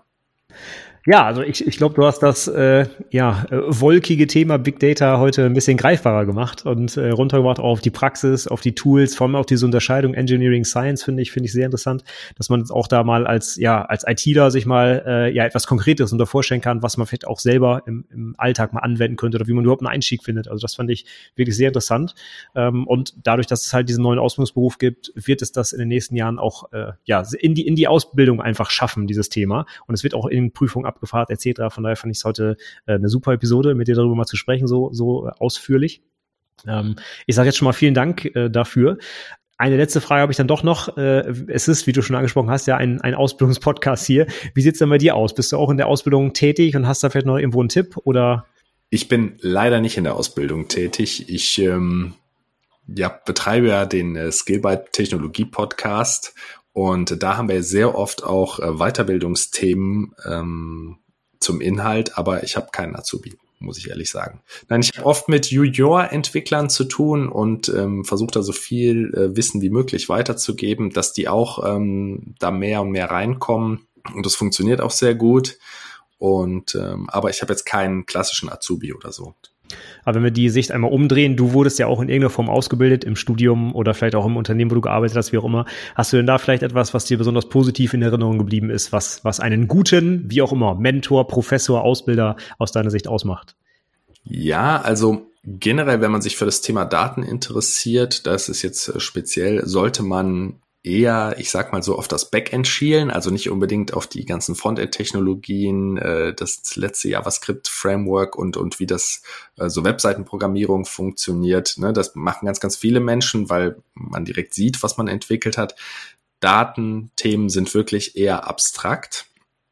Bei mir, wie habe ich das gelernt? Also ich ähm, habe schon sehr lange Software entwickelt und war dann auch immer eher der Backend-Entwickler, also wenig Frontend, ähm, obwohl ich das auch gemacht habe, aber ähm, meistens eben Datenstrukturen bereitgestellt und ähm, Anwendungslogik äh, implementiert. Und ähm, da habe ich wirklich sehr, sehr viel über Bücher und Videokurse gelernt. Und ähm, ganz wichtig ist auch keine Berührungsängste haben. Einfach machen. Es gibt so viele Ressourcen da draußen und ähm, das Feld verändert sich so schnell, dass wenn ihr ein bisschen Praxis habt, ne, Übungsvirtuelle Maschine runterladen oder bei der Linux Academy kann man direkt ähm, in so einer Cloud-Umgebung die Übungen durchführen. Keine Angst haben, das anzufassen, loslegen, gucken, wie es funktioniert ähm, und dann seid ihr sehr, sehr schnell auf einem Stand, wo ihr dann auch wirklich produktiv arbeiten könnt. Einfach weil sich so viel bewegt, dass ähm, sich die Technologien schnell ändern. Ja, Erfahrung hilft ein bisschen natürlich, ja, aber ähm, ich würde sagen, wenn man das wirklich möchte und sich mit Datenanwendungen äh, beschäftigt, äh, beschäftigen möchte, dann äh, kommt man da schnell rein. Sehr schön. Ja, das ist wie bei Programmierung, da muss man auch einfach mal was programmieren und nicht nur lesen oder Videokurse gucken, also einfach mal machen ran, das finde ich gut. Das ist ein schöner Tipp. Ich würde dir noch einen Link mitgeben. Also ich habe ja auch einen Podcast, den Skillbyte Technologie Podcast und da in Episode 14 ähm, habe ich darüber gesprochen, wie man Big Data oder Machine Learning Projekte generell richtig angeht, also wie man Stolperfallen vermeidet, wenn man äh, so ein Projekt machen möchte als Unternehmen oder wenn man Entwickler ist, wie man seinem Unternehmen helfen kann äh, und es beraten kann, äh, dass es äh, nicht alle Fehler macht, äh, die man am Anfang machen kann. Dann äh, schicke ich dir den Link, kannst du gerne in die Show Notes packen. Ähm, und ähm, ja, dann denke ich, kommt man hat man auch schon mal so einen Booster, dass man nicht jeden Fehler mitnimmt und äh, schnell auf den grünen Zweig kommt. Sehr schön. Ja, das packe ich gerne rein. Äh, das ist dann die Überleitung zum letzten Thema. Du sagtest schon, du hast selber einen Podcast. Wenn man sonst jetzt vielleicht als Hörer oder Hörerin Interesse hat, äh, das Thema vielleicht zu vertiefen, dich nochmal anzusprechen, kann man dich online irgendwie finden und erreichen? Gibt es da einen bevorzugten Weg? Ja, gerne. Also man kann mich, ich bin sehr nahbar, also gerne auf Xing oder LinkedIn einfach Maurice Knopp, M-A-U-R-I-C-E-K-N-O-P-P hinzufügen, dann und die Frage einfach stellen, das ist mir am allerliebsten. Ansonsten, wer sich für den Podcast interessiert, kann einfach bei Google nach Skill Byte Technologie Podcast suchen. Skill wie Skill und Byte wie das Computer. Byte, ne? nicht wie der Biss. Und ähm, ja, der Podcast ist über, Spotify, Apple Podcast, Google Podcast, dieser YouTube und so weiter. Da werdet ihr uns äh, schon finden. Genau. Und da geht es um Themen rund um IT-Fachkräfte und IT-Entscheider. Perfekt. Ja, kann ich meine Empfehlung äh, direkt anschließen. Ich habe natürlich auch schon einige Episoden gehört. Äh, 12-Factor-X-Apps zum Beispiel habe ich mir da sehr im Detail angehört und so. Also äh, absolute Hörempfehlung auch von mir, ja ist eher Engineering und nicht so viel ähm, Big Data jetzt die 12-Factor-Apps, aber auch das Thema Cloud ist natürlich äh, ein Riesen, ein Riesenthema. Das können wir in einer anderen Episode gerne besprechen, weil da auch super viel Bewegung ist und das auch für die Azubis heute oder auch für die Leute, die ein Studium durchlaufen, äh, gibt's da keinen Weg mehr drumherum. Keiner möchte ein Rechenzentrum im eigenen Unternehmen haben, weil das sehr, sehr teuer, also wenn er nicht muss, weil das sehr, sehr teuer ist und äh, komplex und man viele Dinge beachten muss, auch baulicher Natur. Und ähm, ja, die Cloud wird, da äußere ich mich jetzt fast prophetisch, die wird in äh, zehn Jahren werden wahrscheinlich 90 Prozent, 95 Prozent aller Anwendungen äh, im Cloud-Rechenzentrum ausgeführt werden. Ja, das könnte ich mir gut vorstellen. Wahrscheinlich bis auf die Krankenversicherung. Mal gucken. ich lasse mich überraschen. Nein, es gibt natürlich da auch schon Bestrebungen. Es muss ja nicht alles in die Cloud, aber wenn es ein, was weiß ich, Online-Rechner, Abschlussrechner, auch das gibt es in der Versicherung ja schon. Also von daher, genau, ist also eine Frage der Zeit wahrscheinlich. Das ist einfach ein Trend, dieser ähm, Software Eats Hardware Trend. Ne? Früher hattest du einen Walkman, ein Telefon, eine Kamera, ein GPS-Gerät und ein Kompass in der Tasche und heute macht das alles das Smartphone und die Software bestimmt, was du oder welche Funktion das Gerät übernimmt. Und genau das passiert halt auch in ähm, Unternehmen beziehungsweise mit Server-Hardware oder mit Unternehmenshardware. Früher hatte man Load Balancer, ähm, Standard-Server, teure Datenbank-Server, ähm, hasse nicht gesehen und ähm, heute, äh, und da passt Big Data eigentlich perfekt, hast du einfach nur ganz, ganz viele Standard-Server und die Software sagt dem Server, was er ist, ob er eine Firewall ist, ob er ein Load Balancer ist oder äh, einfach ein normaler Anwendungsserver.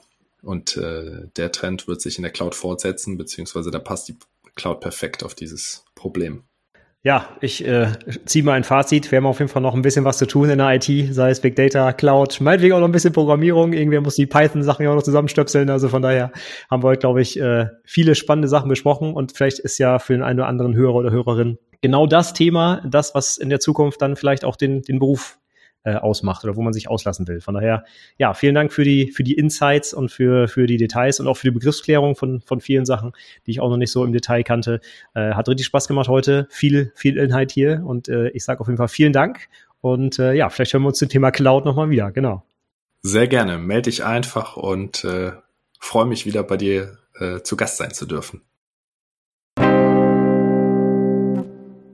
So, das war unser Interview zum Thema Big Data. Ich hoffe, es hat dir genauso viel Spaß gemacht und vor allem auch ein bisschen was gebracht. Vielleicht das den, hat das den einen oder anderen Fachbegriff etwas besser geklärt und du hast jetzt auch einen besseren Überblick über dieses, ja, sehr schwammige, sehr ominöse, äh, wolkige Thema, habe ich ja auch gesagt. Ich fand, es waren sehr viele coole, konkrete Hands-on-Tipps dabei und ja, hat mir auf jeden Fall persönlich viel Spaß gemacht und auch was gebracht. Die ganzen erwähnten Links und Bücher und Ressourcen und worüber wir gesprochen haben, das findest du wie immer in den Show Notes und die findest du unter IT-Berufe Podcast www.ithpodcast.de slash 165 für die 165. Episode, die das hier heute war. Ansonsten kann ich dir auch nochmal dringend empfehlen, hör mal in den Podcast von Maurice rein, den Skillbyte Podcast. Auch der ist natürlich in den Show Notes verlinkt. Ähm, sehr viele spannende Tech-Themen. Wenn du eher in Richtung Anwendungsentwicklung unterwegs bist, ist das sicherlich etwas, wo du noch viel mitnehmen kannst. Ich finde ihn persönlich auch sehr schön, habe ihn schon seit längerem jetzt auf meiner äh, hier List oder wie auch immer man das nennt, auf jeden Fall im Podcatcher abonniert. Und ganz nebenbei war ich auch vor kurzem als Gast in seinem Podcast und wir haben uns über die Ausbildung im IT-Bereich unterhalten. Also von daher auf jeden Fall eine klare Hörempfehlung von mir. Ja, und da wir meine äh, angepeilte Stundenmarke heute wieder mal deutlich gerissen haben, würde ich sagen, ich höre auf zu quatschen und sage vielen Dank für die Aufmerksamkeit und bis zum nächsten Mal. Tschüss!